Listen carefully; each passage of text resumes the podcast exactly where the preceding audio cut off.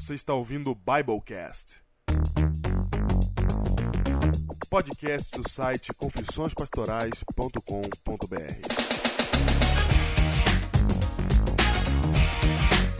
Eu sou o pastor Júnior, distrital de Batuba, no litoral norte de São Paulo. Eu sou o pastor Diego Barreto, distrital de Pedreira, em São Paulo. Biblecast 92, Diego. 92. Vamos lá, Júnior. É Estamos isso. aqui num Biblecast transcultural, mais uma vez, patrocinado, quer dizer, sem patrocínio, né, entendeu? É, associado com o nunce.org, É um oferecimento. um oferecimento do Núcleo de Missões e Crescimento de Igreja.org. Você tem que visitar esse site, fazer sua inscrição lá se você quiser ser um missionário na sua vida. Júnior. Porque eu me lembro que a gente lançou aí o plano. O plano, qual é que era o plano, Diego? Qual Da doação. Qual que era o plano, Júnior? A doação para mandarmos um missionário além mar. o evangelho a todo mundo. Hum, Você que é ouvinte do Biblecast, você que é herói do Biblecast, você pode ir para uma missão em janeiro, Júnior. E é muito simples de você participar, basta você entrar no site da vaquinha.com.br e aí lá você procura pela vaquinha Evangelho a todo mundo. Ou você clica no link que está no post do SoundCloud, ou no link no post do confissõespastorais.com.br, ou no facebook.com.br Biblecast, lá também tem um link. Em todo lugar tem um link. É isso. Você entra lá e faz a sua doação. Pode ser por boleto, pode ser por cartão de crédito, pode ser por depósito, transferência, sei lá, tudo que for. Tem várias opções para você. É seguro, é tranquilo. A Vaquinha é um site respeitável. Você pode fazer o seu depósito lá tranquilo, que o dinheiro vai para o Nunce para ajudar nas missões, principalmente desse que será sorteado, Júnior, para que possa ir em janeiro para Guiné-Bissau, na África. Olha aí, tá vendo? Olha só que beleza!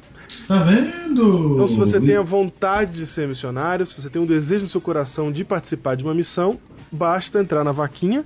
Evangelho a todo mundo e qualquer quantia que você doar. Um real, dois reais, dez reais, né? No mínimo, eu espero. Certo? qualquer quantia que você doar, pronto. Tá participando do sorteio que vai acontecer quarta-feira, dia 10. É, os sincronizadores vão se arrepender de não estar ouvindo esse programa. Ai, eu tô falando sincronizador. E você que não ouviu o Biblecast na sexta, que não ouviu no sábado, não ouviu Música de tristeza pro sincronizador que só ouviu agora. música de tristeza, tragédia.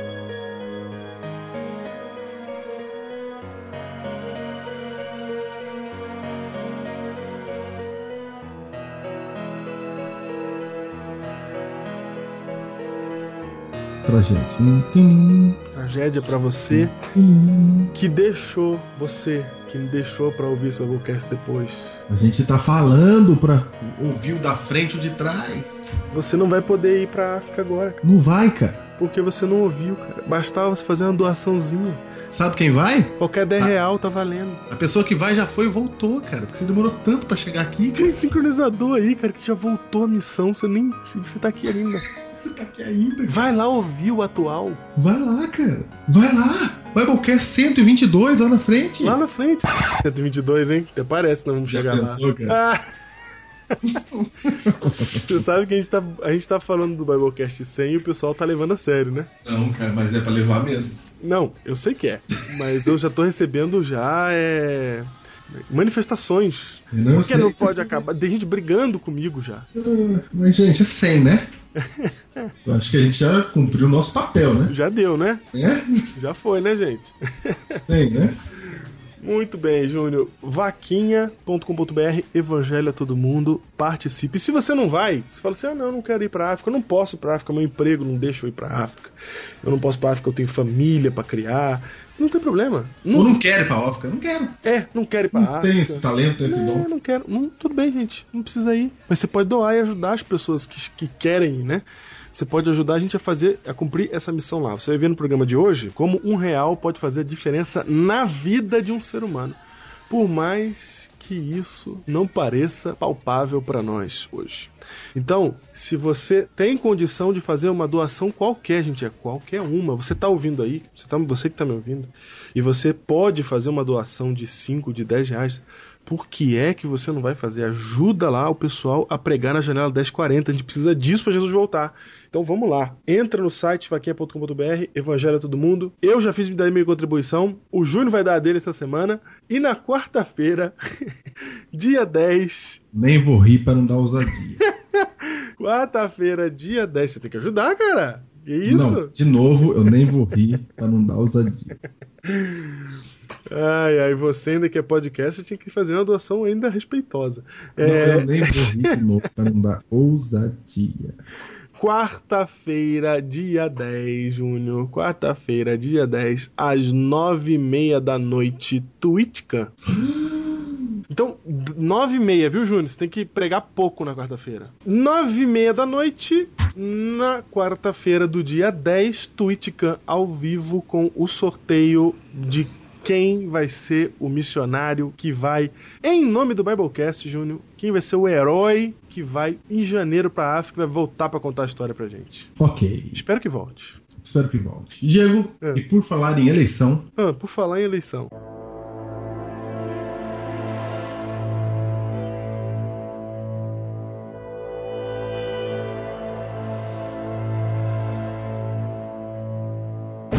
Domingo dia de eleição, Diego. É verdade. Certo? Certo. Então eu vou fazer um desafio a você que vai pegar seu título de eleitor e votar no seu candidato a prefeito. Certo. Vote também no melhor site adventista. É verdade. Vote no melhor blog adventista. Isso, entre lá, entre lá. Onde que tem que entrar mesmo, Diego? Tem que entrar lá no site do HDW, mas você pode achar o link na nossa página, você pode achar o link no nosso post. Basta você entrar lá no prêmiocomunicandojesus.com.br e fazer o voto para o melhor blog de 2012, sendo o confissõespastorais.com.br. E lá embaixo, desce a página, lá no fundo. Lá no fundo, o- a última votação é para o melhor aplicativo de dispositivos móveis, sendo este o estudo bíblico O Caminho, o primeiro dispositivo, o primeiro estudo bíblico feito especialmente para dispositivos móveis, já para Windows Phone, Android e, em breve, iOS. Exatamente. Então, você que acredita nesse site, você que acredita numa vida melhor para as pessoas, você, você que está aí agora me ouvindo e acredita na mudança, acredita numa igreja com um sorriso aberto, você que acredita numa vida melhor, eu peço humildemente seu voto nesse domingo. Você já vai votar mesmo. Lembra da gente, confissõespastorais.com.br para mudar a vida de muita gente. Com o Diego Inácio apresentando e José Flor Júnior. É isso. Muito bem, gente. É isso. Tema de hoje.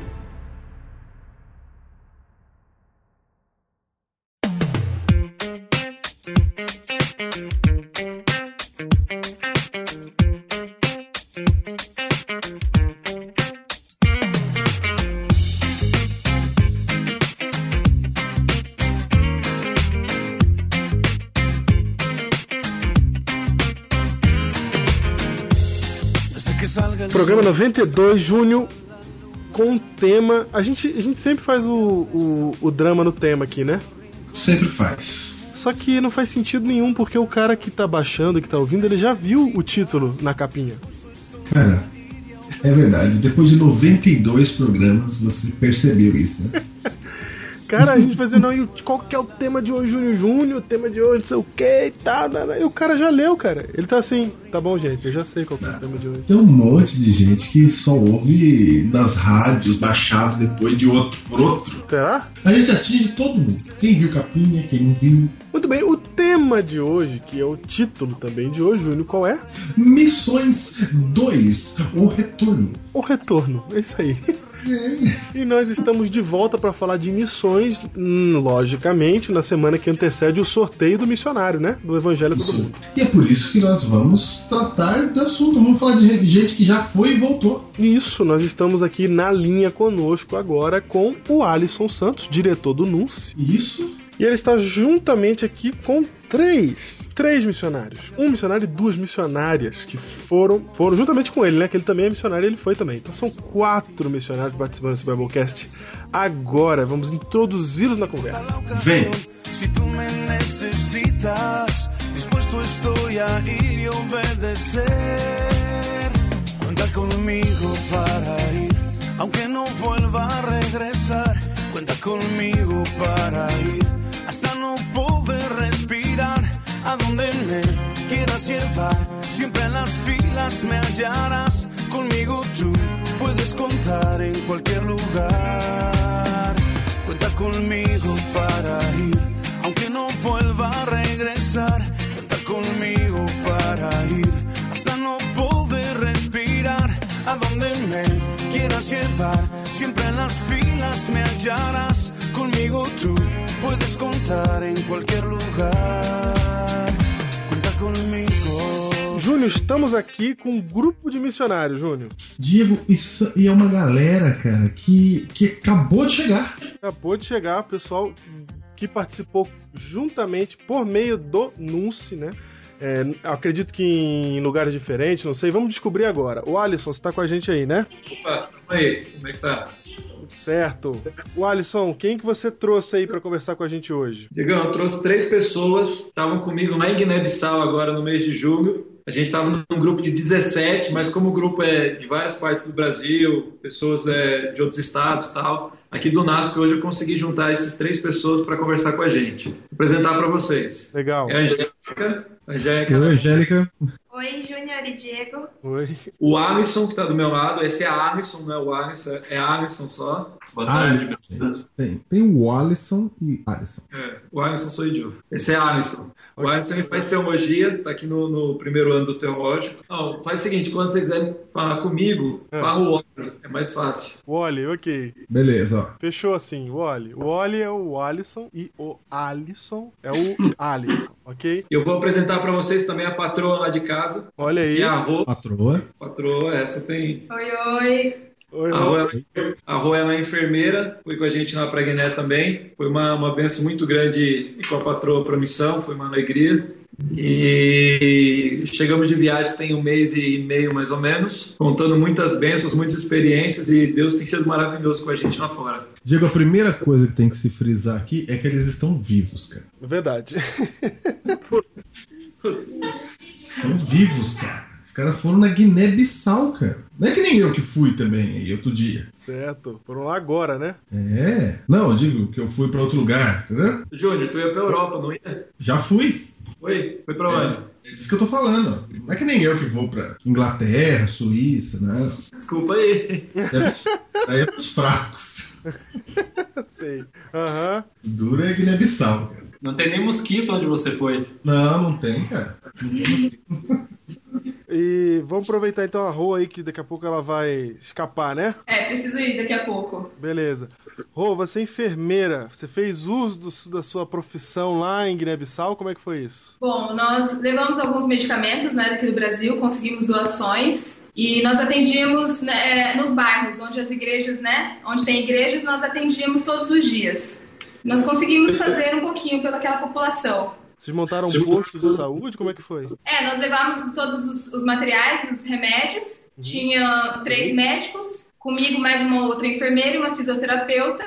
E nós montávamos como se fosse um postinho mesmo ali e atendíamos do jeito que dava, né? Rô, esse jeito que dava que a gente quer saber. Como é que é isso aí? Como é que é Bom, isso aí? não tem, nenhuma, né? Claro, de posto de saúde ou de hospital. Então, se tinha que dar uma injeção ali, era ali de pé mesmo, levantava a roupa ali daquele jeito. E tinha muitas pessoas que também não tinham como a gente tratar, né? A gente só conversava ali um pouco e tentava, é, de uma outra maneira, né? é, explicar o que, que era a doença e pedir para ir para casa, porque não tinha outra forma. Pera aí, Rô, pera aí. Você chegava e falava assim, ó, gente, felizmente, vai morrer em casa. É assim? Não, né? A gente é mais ou menos. A gente e falava. Que "Olha, doença, que doença que eram essas? Que doenças que eram essas? Bom, HIV é uma delas, né? Tem é, Hanseníase, né? Que é a lepra também. Tinha, que é um tratamento aqui no Brasil, é um tratamento de seis meses. Muitos daqui no Brasil nem fazem esse tratamento e lá o governo não dá nenhum remédio, né? O governo não dá, não, não dá ajuda nenhuma para eles. Então a gente tinha que pedir para eles irem para casa mesmo e tentar procurar o governo de alguma maneira, né? Tentar de alguma maneira ir para o hospital. Mas isso é impossível. Rô, E qual que é a situação de saúde do povo, assim? É, não tô perguntando das doenças, mas tô perguntando da, da sociedade deles. Como é que é em questão de saúde? O que, que vocês perceberam quando foram atender eles? É precária, é tipo, o povo tá todo doente, o governo não faz nada. Como é que é essa sensação? Não precisa falar do governo, mas qual que é a sensação, assim, de cuidados médicos que a, que a, a, a sociedade lá tem? Não, acho que é, o que a gente vê é que a maioria realmente está doente, né? Uhum. É, você sempre vê alguém com algum problema de saúde. Não, é raro você ver alguém dizer assim, ah, eu tô bem, não tenho nada. Sempre você vai, vai encontrar alguma coisa, alguma pessoa que você vai precisar ajudar, vai precisar de algum remédio.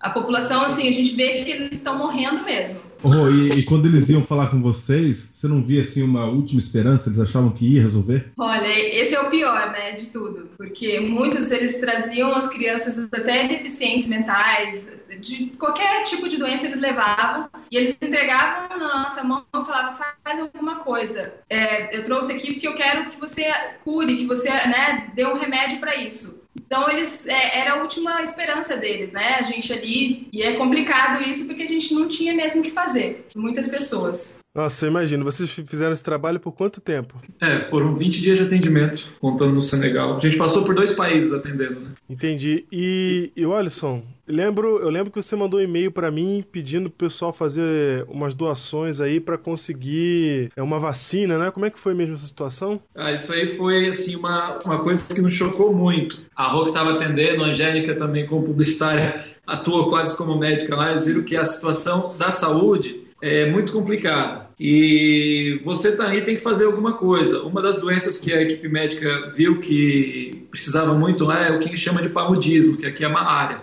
Como é que é o nome lá? Paludismo. Parrudismo, ok. Pa paludismo. Ah, panudismo. Palu com L, paludismo. Nossa. Paludismo, eu vi errado as três vezes aqui. Agora Nunca eu fala do que o coração está cheio. Paludismo. certo. Então, quando a gente chegou lá, ninguém tinha esse remédio. A maioria das pessoas que, que, que vinham para atender foram, atender foram atendidas mais de 3 mil pessoas pela equipe médica, em todos os pontos de pregação. Que legal, hein? Dessas 3 mil pessoas, a maioria era paludismo e é uma doença que com o tempo se agrava e as pessoas vão a óbito mesmo. E a gente viu que precisava desse remédio, mas o, a, a único, o único lugar que a gente conseguia encontrar era com o governo de lá. Mas o governo não fornecia esse medicamento, apesar de ser uma doação do governo da China. E na e na, na caixinha está escrito que não pode vender. Mas para nós, eles iam vender a um real cada dose. E com uma dose você cura uma pessoa, um adulto ou uma criança. Então a gente estava em jogo ali vidas por um real. Por isso a gente fez a campanha Salve uma Vida por um Real. E é engraçado como que um real pode fazer diferença para uma vida em algum lugar do mundo, né? Fez muita diferença. A gente comprou mais de 2 mil dólares de, de desse remédio, que era para malária. Distribuímos todas as doses lá em Guiné-Bissau, reservamos um pouco também, levamos para o Senegal, que era a clínica adventista de um missionário americano chamado Boas, e a diferença que esses remédios fez na vida das pessoas e também para toda a reputação da igreja, que estava dando um remédio que o governo não doa é, foi muito grande. Muito legal. E é bom saber isso que eu queria saber também dos números, porque eu conheço bastante gente que doou. Eu mesmo fiz minha doação também e eu queria saber qual era o resultado disso, tinha dado alguma coisa. Então vocês compraram 2 mil dólares desse remédio. 2 mil dólares. Muito de legal. doação foram em torno de 3.500 reais de doação. Olha que benção, cara. O mundo não tá então, tão perdido assim. Não, e isso foi bom para ver que o pessoal mesmo tá ligado na missão e, faz diferença mesmo. Você pode, a gente viu uma depósito de 10 reais, de 20 reais, de, de, de 50 reais mas a diferença é que 50 reais faz para uma população que não tem dinheiro para comprar esse, esse medicamento e agora as pessoas têm a oportunidade de ganhar é muito grande. No mínimo 25 pessoas, né, com 50 reais. É. Nossa. E quando é criança, você ainda consegue dividir um pouco mais a dose desse, desse medicamento e as crianças são as mais afetadas.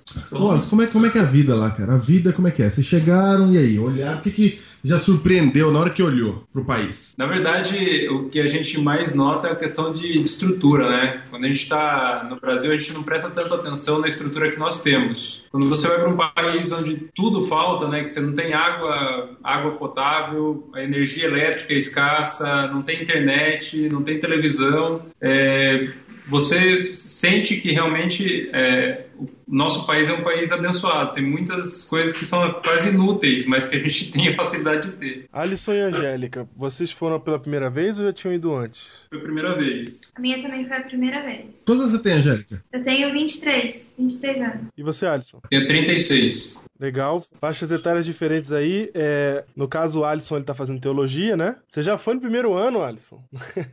É, a verdade é que não dá para esperar, né, começar a trabalhar depois de formado. Acho que quando Deus chama para um trabalho, tem que começar a fazer imediatamente.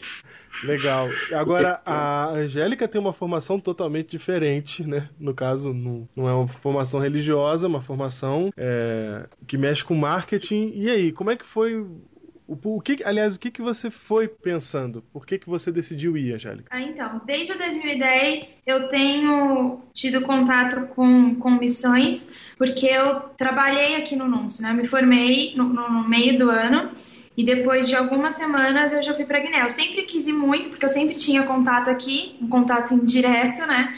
Porque eu via os vídeos depois que o Ali trazia e fotos e tudo mais, sempre quis muito ir. E aí dessa vez eu senti mesmo chamado de Deus e tudo foi dando certo e graças a Deus eu consegui ir para essa missão e foi uma benção realmente. E eu fui junto com outro publicitário com o objetivo de fazer um documentário que ainda vai, vai sair. Então, mas lá, como a Rô e o, o, o Oli disse, tem tanta coisa para fazer que não tem como ficar só numa coisa, né? Então aparecia atendimento médico, porque tinha muita gente, e aí os médicos e enfermeiros não davam conta, então todo mundo é, acabava atendendo. E aí eu também fiquei à noite com as crianças, ficava no evangelismo com as crianças. Então tudo que aparecia a gente ia fazendo. E Deus foi capacitando, mesmo não sendo minha área, tudo deu certo, graças a Deus. Tive que a Angélica virou enfermeira, né? Como é que foi, gente? Vocês chegaram lá e colocam uma bandeira no chão, troca uma tombeira, grita e fala, vem, é assim? Como é que faz? Alô, band-aid grátis, assim? o que a gente fazia era, quando tinha o culto à noite, nós anunciávamos, né, para os membros da igreja, dizendo que no outro dia ou na outra semana nós iríamos atender naquele local na igreja. Então, para eles anunciarem no bairro, para trazer as pessoas né, para o atendimento médico. Então, brotava gente mesmo. Ah, entendi. Primeiro anunciava na igreja, depois pedia pro povo trazer, né? Alisson, você pregou lá? Eu preguei um sábado e substituí um pregador que teve, ficou doente também num, num dia. Mas na verdade eu fui especificamente para trabalhar na área de estrutura. A gente estava planejando construção e, e, algumas outras coisas. Pô, falando em construção, o Ali me falou um negócio ontem que eu achei todo o poder que é o, o, projeto que eles têm já para esse ano agora, né, Alisson? O Alisson, conta pra gente como é que é isso aí.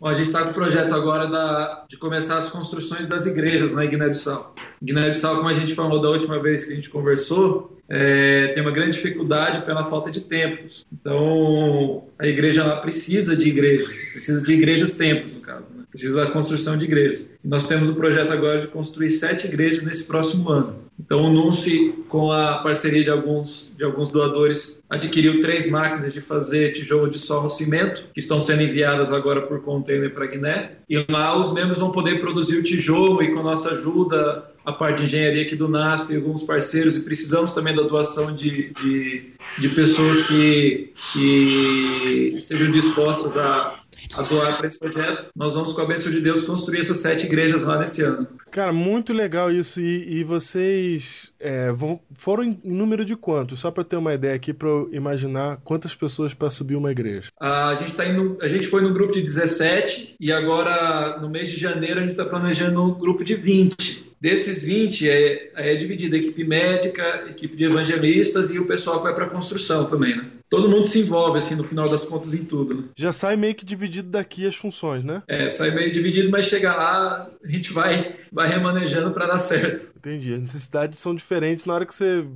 chega lá, né? Porque por mais que você tenha ido em Guiné-Bissau já mais de uma vez, eu acredito que todas as vezes você encontra novos desafios, né? Alô? Com certeza. Toda, todas as vezes que a gente vai, a gente vê coisa nova para fazer, Deus vai direcionando para a gente passar por um lugar ou outro que precisa da ajuda. Dessa vez mesmo, o Alisson me acompanhou é, em algumas ilhas que nós fomos e descobrimos uma realidade totalmente nova, que vai além do que a gente pensava. E isso, assim, tem sido maravilhoso, porque cada vez mais Deus mostra a necessidade que a gente tem de, de servir a Ele em um país onde, é, onde o nome dele ainda não é glorificado de uma forma completa, pela falta de, de pela falta de uma igreja consolidada, pela falta de membros é, animados, estimulados. E é, eu vejo que isso é o futuro mesmo que a gente tem que fazer na nossa igreja. É, levantar e ir aonde Deus nos chamar. Uma coisa que eu tô percebendo é que todo mundo que vai lá fazer missão acaba voltando de lá, é, acaba sendo impactado pela missão, acaba é, voltando diferente. Então você vê o resultado na sua própria vida. A minha pergunta é: vocês veem o resultado do trabalho de vocês na vida dos africanos? Dá para notar, dá para medir isso? Uh, é, eu achei muito interessante porque o período que a gente passou lá, é, a gente criou um vínculo de amizade muito interessante. As pessoas lá são muito abertas à amizade e eu fiquei com oito rapazes que nós estávamos, estava ensinando eles a trabalharem com equipamento, com máquinas, ensinando eles a construírem e, e no último dia antes de vir embora, eu passei a poder conversar com eles na obra. E, e é interessante você ver um, um jovem assim, de, de 18, 20 anos, o sentimento que eles têm da gente estar tá vindo embora. E teve um rapaz que chorou muito, ele não queria que eu viesse embora. E, e pra gente, assim, é muito reconfortante saber que você está mudando os conceitos que eles têm e mudando a vida das pessoas. Isso é, acho que é o mais importante. Entendi. Ô, Angélica. Oi. Perguntar pra Angélica, você. você qual, é, qual é a religião deles lá do país? E eu queria saber se você viu alguma ligação entre a religião deles lá e o estilo de vida. E se a religião traz algum efeito para eles viverem do jeito que vivem. O que você sentiu lá? Então, as religiões predominantes são animismo, que eles adoram a Irã, que é Satanás, e é, acho que a outra parte da população é de muçulmanos. Mas eles sabem e... que Irã é Satanás? É, é assim? É, é, consciente? É consciente, mas é uma religião é, por medo, assim. Eles têm medo de deixar aquilo, de Irã fazer alguma coisa com eles ou com a família. Então eles são Entendi. escravos dessa religião. É mais ou menos isso. E a outra parte é de muçulmanos. São as duas religiões predominantes. É uma porcentagem bem pequena de cristãos em geral e de adventistas menor ainda. Você tem o, o problema que você tem lá, Júnior, é que, uhum. por exemplo, fala assim, se eles sabem que Satanás, quando você conhece, quando você tem o consentimento, é, quando você tem a consciência bíblica, você identifica aquilo como Satanás. Como, os, como, muitos já estão estudando, então eles se identificam como Satanás também. Só que para eles, Satanás é mais um Deus. Um Deus Entendi. como a Bíblia, só que um Deus que tem, é, digamos assim, coisas diferentes a, a, na forma de, na prática de adoração. Então até aconteceu que em um dos pontos de pregação, o Diego, que está fazendo teologia, é, ele estava lá pregando, falando que as pessoas deveriam se entregar a Cristo, a vida a Cristo e tal, e as pessoas atrás, alguma, algumas pessoas lá diziam, não, a gente vai continuar adorando Satanás, a gente quer que você vá embora. Nós aqui vamos adorar Satanás. Às vezes por medo ou outra coisa, mas esse é o conflito que tem lá. Não é se você vai na igreja A ou B ou C, é se você adora Satanás, se você adora Deus da Bíblia, ou se você vai numa mesquita para adorar lá. Cara, é bem diferente, hein? É, é, porque você perguntou também se tinha, se a religião tinha um impacto grande na sociedade.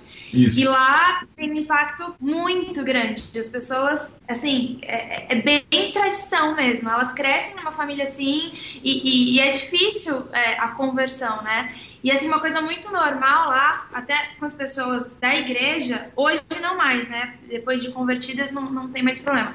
Mas antes, muitas pessoas é, da igreja, eu acho que as que ainda não são convertidas, têm o problema de é, problemas espirituais. Então todas, todas não, mas a maioria tem problemas espirituais, elas têm medo e elas sofrem muito com isso. Então depois da conversão, elas entendem né, o, o que elas tinham e, e, você vê assim que a felicidade que, que elas têm né, hoje em dia de não ter mais isso, de acreditar que Deus é, pode livrar elas de, de, todos os problemas e que Deus é maior do que a Irã, que era o que eles acreditavam antes. Então isso é muito legal ver as pessoas convertidas lá. Que legal, hein? É, e houve conversões? Ah, os resultados foram interessantes. Nós tivemos batismo 60, 3. 63, Olha aí, é, nós tivemos, é, foi, foi interessante, foi bastante importante o número de batismos para nós, sim, foi um trabalho muito interessante. Nós fizemos um trabalho numa cidade que é predominantemente muçulmana, nós tivemos resultado também nessa cidade, que foi, foi interessante, tivemos cinco batismos nessa cidade. Eu, eu queria saber, Diego, como é que prega? Qual que é, qual que é a sequência de temas? O que, que você fala primeiro? O que, que você chega lá e fala, oi gente, Como é que funciona? Fala o que primeiro? Fala primeiro que atende a saúde, depois que fala? Como é que é? Pode, posso falar direto? Vim falar de Jesus. Eles falam, não sei nem quem é. Ah, É não. assim? Não, na verdade, é, o trabalho que foi feito agora foi um trabalho que ah, os adventistas lá, as igrejas, os pastores já estavam trabalhando com algumas pessoas, dando estudo bíblico e orientando. Entendi. E nós chegamos para poder fazer um trabalho com uma igreja que já é ativa. Colheita, né? É, é, não é, é, não é grande a igreja, mas é uma igreja ativa. É, aí nós trabalhamos doutrinas, né? Nós fizemos um estudo bíblico, na verdade foram 10 noites, 18 noites, 18 noites. Foi estudo bíblico. Então começou com o tema de conhecimento da Bíblia, conflito do bem e do mal e fomos passo a passo estudo bíblico mesmo.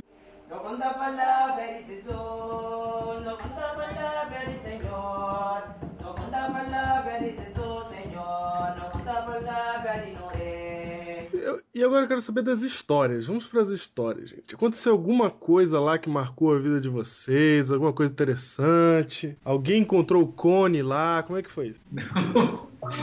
Cara, os caras estão desatualizados e não sabem quem é cone, Júnior. Os caras vão pra missão, para de, Oi, de cara, entrar no YouTube, não sabe não mais. sabem mais quem é, cara. É o escravizador de criancinha. na verdade, então, na verdade, o, o Cone é, é o antítipo do missionário, né? Ah, Cara, desculpa, desculpa a total ignorância. Tipo, eu fiquei, fiquei mais de mês sem internet. O que, que é o cone? caraca. Olha? Esses caras estavam na missão. não dá pra explicar sem você ver um vídeo de 20 minutos. Então, põe cone com K no YouTube e Y no final, que vai mostrar a história de um de um é, guerrilheiro aí da África que ele escraviza as criancinhas e mata os seus pais, etc. E esse cara ele tá sendo perseguido, né? Começou uma campanha na internet aí por um, um jovem que foi fazer um documentário na África também, uma campanha pra pegar esse cara, pra prender esse cara. E essa campanha foi o vídeo que mais viralizou no mundo esse ano. Foi mal aí pelo desconhecimento. Não, fica tranquilo. Ah. Esse vídeo. A Rô, ela precisa sair, mas ela quer contar uma história que marcou pra ela. Vai. Vai, Rô. Bom, é, como a gente está na área ali da saúde, chegou um menino em uma, um dos pontos, né, que nós estávamos atendendo. Ele estava com um lenço na cabeça, nós não, não vimos, né, o rosto dele, e pediram para nós atendermos e, e passar ele na fila, né, porque ele precisava muito de um atendimento muito rápido. Na hora que ele chegou, encaminharam ele para o médico e ele estava todo inchado, ele não conseguia nem olhar, nós não conseguimos nem ver o olho dele, realmente a cor do olho, porque ele estava todo inchado, o corpo inteiro inchado. E aí os médicos começaram, né, ali ver, verificar, ver o que, que ele tinha, só que é muito complicado também por essa questão que não tem como fazer exame, né, para saber o que ele tinha. Mas é, logo depois de alguns minutos eles viram que poderia ser algum problema renal e que ele precisava ser encaminhado para uma UTI, que ele precisava de um tratamento ali, né, de dias, porque ele logo morreria. E esse menino tem 12 anos, o Beto, o nome dele é Beto. Vida, hein? E aí é, o, o médico pegou e falou assim: bom, vamos dar um remédio só para aliviar um pouco esse inchaço, um pouco a dor dele, né? E levar ele para casa porque realmente não temos o que fazer. O Diego, que é um dos médicos com a Elizabeth, que é outra médica, pregavam nesse ponto todas as noites. E para eles passarem para ir lá para o ponto de pregação, eles passavam na frente da casa do Beto todos os dias. E um dia eles foram, né, é, nessa para pregação e chamaram eles dois para entrar na casa e pediram para que para que eles curassem o Beto, para que eles orassem pela cura do Beto. Aí a Elizabeth, né, é, chegou neles e conversou e viu e nós sabíamos que a família é família animista, então todos têm um cordão, né? Todos os animistas eles, eles têm um cordão em volta do corpo, se, é, dizendo que é dedicado a Irã. Aham. E logo depois, a Elizabeth conversando falou: Olha, vocês acreditam realmente que Deus pode curar o Beto? Então eu preciso que vocês todos tirem esse cordão, que vocês realmente é, possam entregar a vida de vocês a Deus. Você Nossa. sabe que E tirar o cordão dá problema, Diego. Eu sei. Dá problema, dá problema. Só que imediatamente eles tiraram o cordão, aceitaram, falaram: Não, nós vamos tirar o cordão de todo mundo da família. E a Elizabeth orou pela cura do Beto. Calma aí, calma aí. É só um momentinho. Cara, você chegar numa casa, Júnior, você é médico, você entende da doença, você sabe que o problema é sério. É, você sabe que não vai dar certo esse negócio de namorar. Você, sa- você sabe que na prática, pra curar aquilo ali, só Deus mesmo, porque É, entendeu? aí você tem a coragem de falar pra família, viu? Encara o diabo, arranca fora esse negócio aí. Ela foi muito corajosa. Nossa, cara, muita coragem, muita fé. Vai. Vai. E- Então ela orou ali naquele momento pela cura do Beto. Acho que depois de quatro dias a gente já via que o Beto ele estava totalmente desinchado. Estava ali ajudando a gente no atendimento médico também. Ele ficava todo feliz todas as noites indo nas, nas pregações. E no último dia de batismo, quem se batizou foi o Beto e uma tia dele. E curou o Beto? Curou. Beto Curou ficou Beto, curado. Ah, cara, todo poder, cara. Você Não, tá vendo aí, Diego? É, é, eu, eu não sei o que que. Se isso acontecesse comigo, eu não saberia o tamanho do que foi, como dois médicos sabem. Né? É, cara. Extraordinário. E o menino desinchou em quatro dias. Quatro dias ele tava assim, super magro, a gente nem reconhecia direito, porque ele tava todo inchado, né? E aí tinha que falar, esse é o Beto, pra gente conseguir reconhecer mesmo, né? Então foi muito incrível mesmo. Esse é o poder de Deus ali, né? Atuando. A gente vê, a gente não tem o remédio, mas nós temos Deus. Nossa, muito bom. Deus seja louvado. O que eu tenho, te dou. É, isso é verdade. O que eu tenho, eu te dou. Foi literalmente. Tem o poder de Deus pra contar. Falando ainda dessas histórias, é porque a Rô saiu e ela falou aqui no meu ouvido baixinho. Um dia ela tava com uma criancinha no colo e a criança tava chorando muito. E eu acho que ela tinha alguma irmãzinha mais velha do lado, alguma coisa assim. E a Rô perguntou por que, que a criança tava chorando tanto. E ela disse que é porque ela tava com fome. E isso deixou, assim, chocou, né? A Rô. E aí, na hora, ela falou com o Ali pra ele buscar um pedaço de pão onde nós estávamos ficando. E aí, rapidamente, ele foi lá, pegou um pedaço de pão e deu pra ela. E o interessante, o que marcou mais ainda, além disso, que foi bem chocante, a criança ela pegou o pão e repartiu com todas as outras crianças que estavam lá. Então, assim, o pouco que eles têm, eles ainda repartem com os outros que, que ainda que precisam né, daquilo. Então, isso marcou bastante, assim. É uma das. É mais uma história que, que marcou bastante, assim, a, a viagem. Imagino. Nós, nós estamos numa cultura aqui tão, tão egoísta, né? Que a gente vê um- alguém que está numa situação tão distante da nossa, mas que, que percebe que a necessidade do outro é tão grande quanto a dele. Isso é impressionante. mesmo. Cara, a gente não percebe mais isso aí, não, cara. É, a gente não percebe mais, infelizmente. Não é tão preocupado com o iPhone 5. Vamos lá. Vai. É, conta pra gente agora o que, que vocês acharam que mudou, qual foi a relevância dessa experiência para a vida da Angélica e do Alisson. Para minha vida, é, a, a gente tem que manter o equilíbrio depois que volta, porque é, você fica pensando cada gasto que você vai fazer se é útil ou não. É, se comprar uma roda nova para o carro é realmente o que eu preciso, se trocar de iPhone é realmente o que eu preciso. Você começa a pensar na tua vida na dimensão da missão. E aí tem que manter o equilíbrio para poder tentar entender o que você pode fazer realmente e o que é, é, é irrelevante para a tua vida, que você pode deixar de lado para poder investir na missão. Então, para mim, o que mudou muito é que eu tenho projeto de ir para lá para os próximos três anos já. Então, para mim, mudou muito realmente minha perspectiva do que eu quero fazer futuramente como pastor, inclusive. É isso que o Alisson falou é bem real mesmo, né? E mas o que marcou pra mim é, é porque assim aqui a gente fica tentando procurar alguma coisa pra você se sentir útil, pra você fazer alguma coisa que, que possa te recompensar, auto-recompensar. E lá a gente faz coisas pequenas pelas pessoas e quem, quem são os beneficiados mesmo somos nós. E isso é muito real. É clichê, eu acho que é clichê, porque todo mundo fala isso que vai pra missão, mas quando você tá na missão e você volta, isso é muito real na sua vida. Que você fica assim, sua vida realmente muda. E o mínimo que você faz para aquelas pessoas, que pra gente às vezes é mínimo porque a gente não tinha tantos recursos assim, mas um sorriso, um abraço, atenção, para eles é tudo. Porque como eu tava lidando com as crianças, elas são ainda mais carentes e querem mais atenção, e tem muitas crianças. E eu adoro criança, e, e, lá, assim, eu me apaixonei por todas elas. Mas, assim, como eram muitas, era difícil a gente decorar o nome, a gente lembrar, às vezes, do rostinho. Mas, assim, a gente dava atenção e tudo mais para todas. Mas uma coisa que me marcou foi que elas me reconheciam, elas sabiam quem eu era, elas queriam ficar comigo e isso foi maravilhoso. E eu tava em um ponto de pregação também, todas as noites com as crianças, e algumas noites eu não pude ir, porque eu tava em outros pontos filmando, fazendo alguma coisa assim. E aí eu percebia que todos os dias que eu ia para esse ponto de pregação, assim que eu descia do carro, tinha algumas crianças ficavam em cima esperando a gente. E, e uma, uma menininha sempre, todos os dias, ela vinha correndo e agarrava as minhas pernas porque ela era pequenininha e descia comigo até lá embaixo, assim, sem desgrudar da minha mão. E aí, os dias que eu não fui, é, depois que eu retornei, a, a Gabi, que é a esposa do missionário que, que tá lá, ela disse que essa menininha ficava perguntando pra mim, por mim, desesperadamente, perguntando cadê minha amiga branca? Cadê- minha amiga branca? Eu tô com saudade dela, quero ver ela. E aí, quando ela me falou isso, eu fiquei, assim, muito feliz, porque eu tava fazendo falta pra criança que eu não- sabia o nome, eu não lembrava nem do rostinho, mas ela sabia quem eu era. E o abraço que eu dei nela, é, por ter carregado ela no colo, isso fez toda a diferença.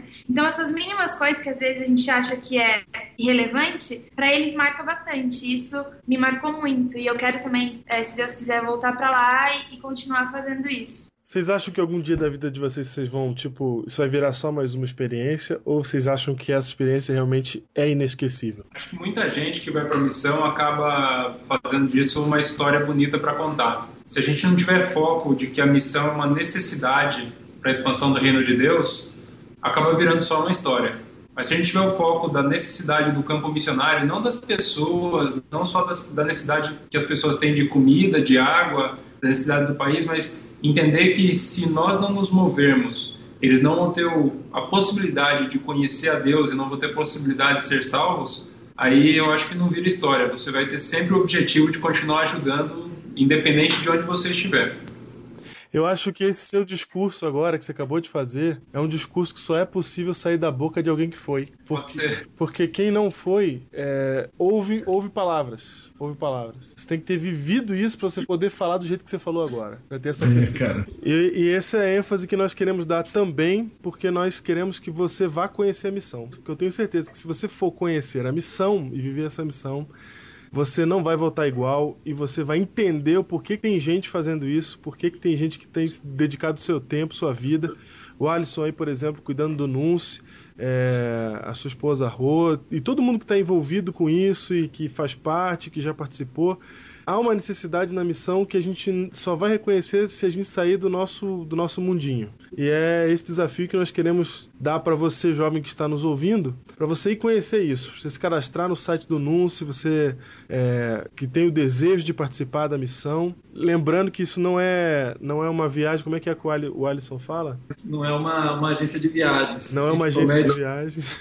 A gente promete muito trabalho, pouco descanso, e... mas com certeza várias experiências com Deus e, com e mais do que certeza ainda a diferença é, na expansão do reino a partir de uma iniciativa de uma pessoa que se coloca nas mãos de Deus. Cara, é, a questão do poder de Deus lá é impressionante. É, aqui, aqui no, onde a gente está no nosso conforto, a gente está praticamente num campo de treinamento. Agora, a linha de frente lá na batalha do dia a dia, lá é bem pior do que aqui. E como o Alisson falou, a gente visitou algumas ilhas e a gente foi a uma ilha especificamente. Fazia cinco anos que não ia ninguém, nenhum missionário lá e segundo os moradores da ilha, fazia três anos que não ia nenhum branco na ilha. E nós fomos nessa ilha para poder visitar e foi interessante porque nós chegamos na ilha, nós tivemos que pedir permissão para poder ficar na ilha e à noite nós fizemos um culto. E no culto vieram todos os, os líderes da ilha, vieram as- os mais velhos e tal, e, e as pessoas lá respeitam muito os, os mais velhos e as pessoas que têm, é, são é, pessoas mais sábias, né?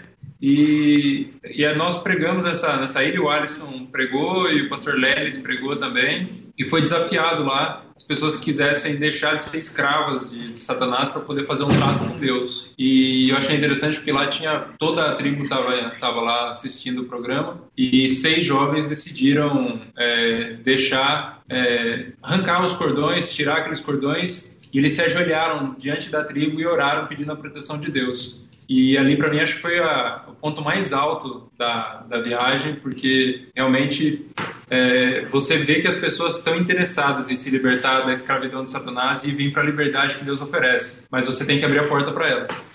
Cara, que cena, hein? Esse- esses seis, eles, eles decidiram. é, Toda a tribo não decidiu, só os seis, né? É, Ou- seja, algum- eles estavam indo contra a tribo deles ali. Eles estavam indo contra os sábios, né? Os, os adultos, os, os, os homens grandes que eles chamam lá, que são as pessoas que realmente têm voz ativa, né?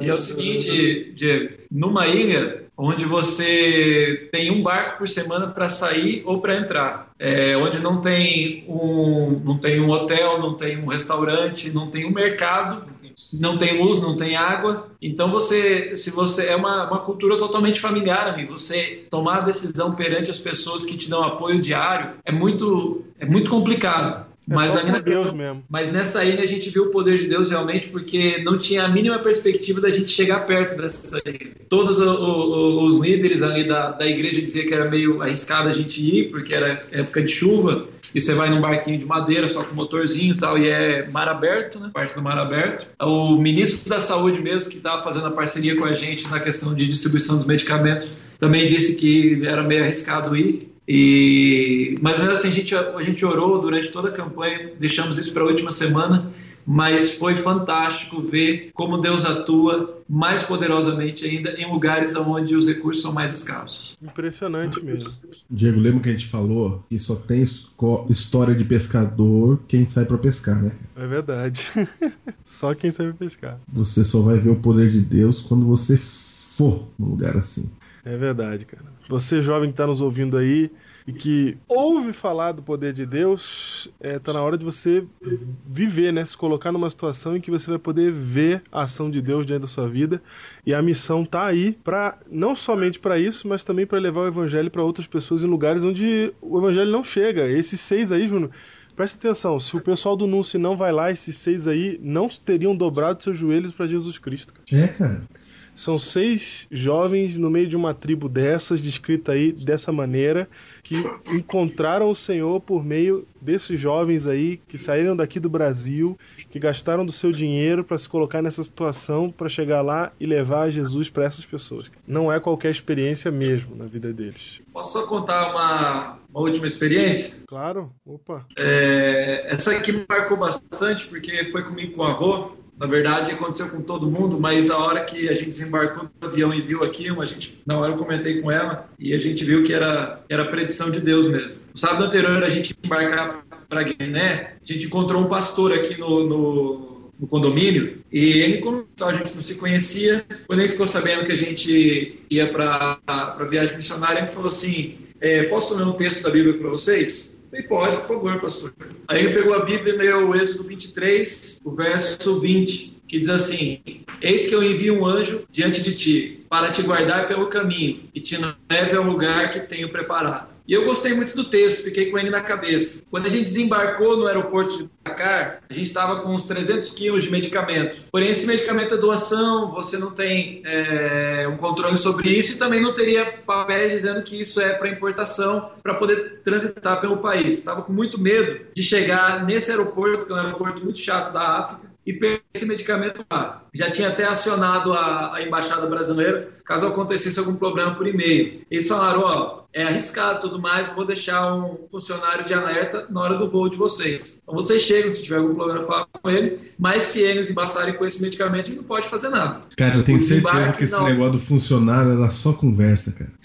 O cara esqueceu desse Talvez. Tenho certeza, cara. É brasileiro falando que vai dar jeito. Não, vai ter, vai ter um cara lá para cuidar, pode ficar Não, tranquilo. pode deixar, cara.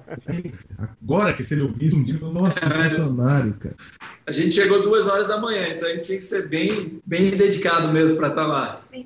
Mas o É. engraçado foi que a gente orou para que nada acontecesse com esses medicamentos que a gente precisava levar. E quando a gente desembarcou no aeroporto de Dakar, todas as máquinas de raio-x estavam quebradas. E a gente passou sem ninguém abrir uma bolsa nossa.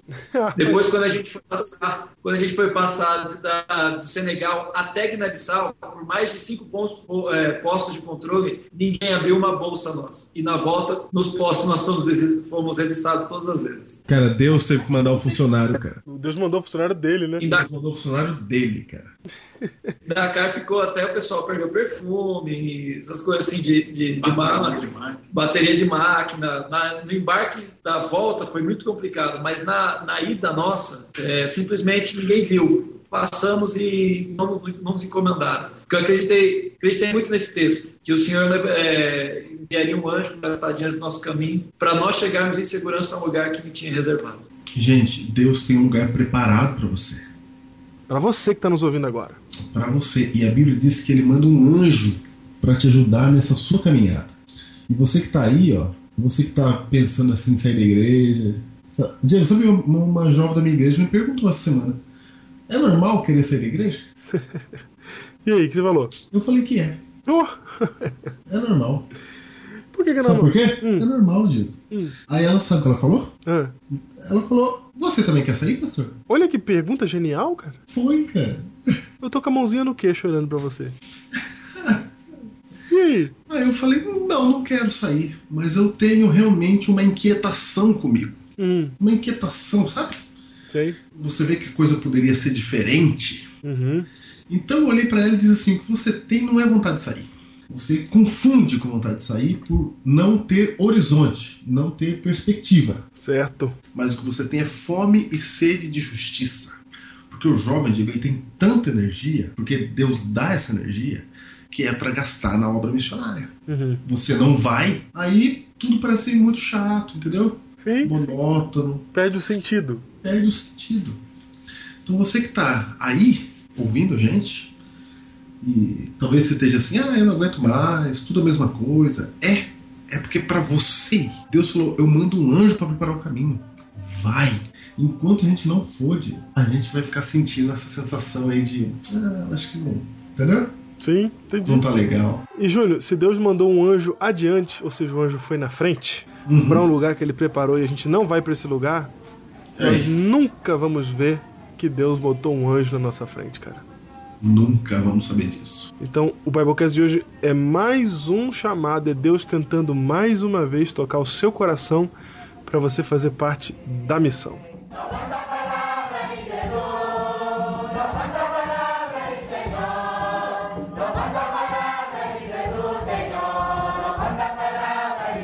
Não, eu- eu queria dizer que não tem. é, Deus não escolhe é, um tipo de coisa só. Que na missão tem.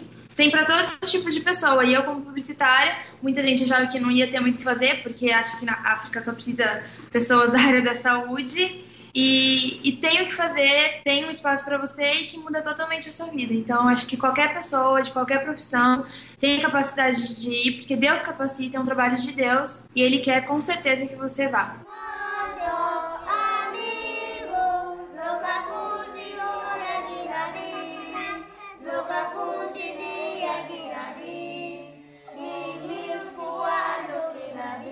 Bom, para quem está pensando se deve ir ou se não deve ir, ou esperando alguma coisa, algum sinal do céu, o milagre é quando você começa a andar. Então, Deus não faz nada até que você comece a se mover. Então, se a gente quiser e, e partir para cima, Deus abre as portas e as coisas acontecem. Então, aqueles que estão querendo ir para a missão, porta está aberta, é o anúncio. É só vir que a gente está disposto a te orientar para a missão.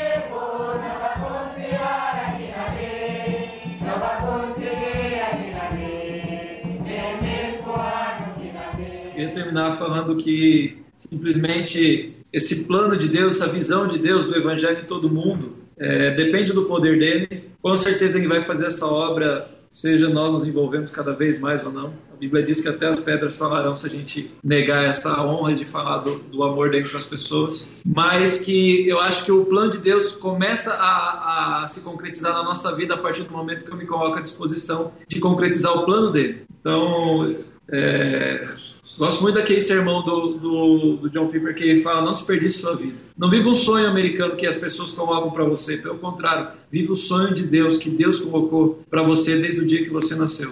E com certeza o sonho de Deus é que nós levemos Cristo Jesus onde quer que nós formos, onde quer que nós estejamos e onde quer que Ele nos enviar.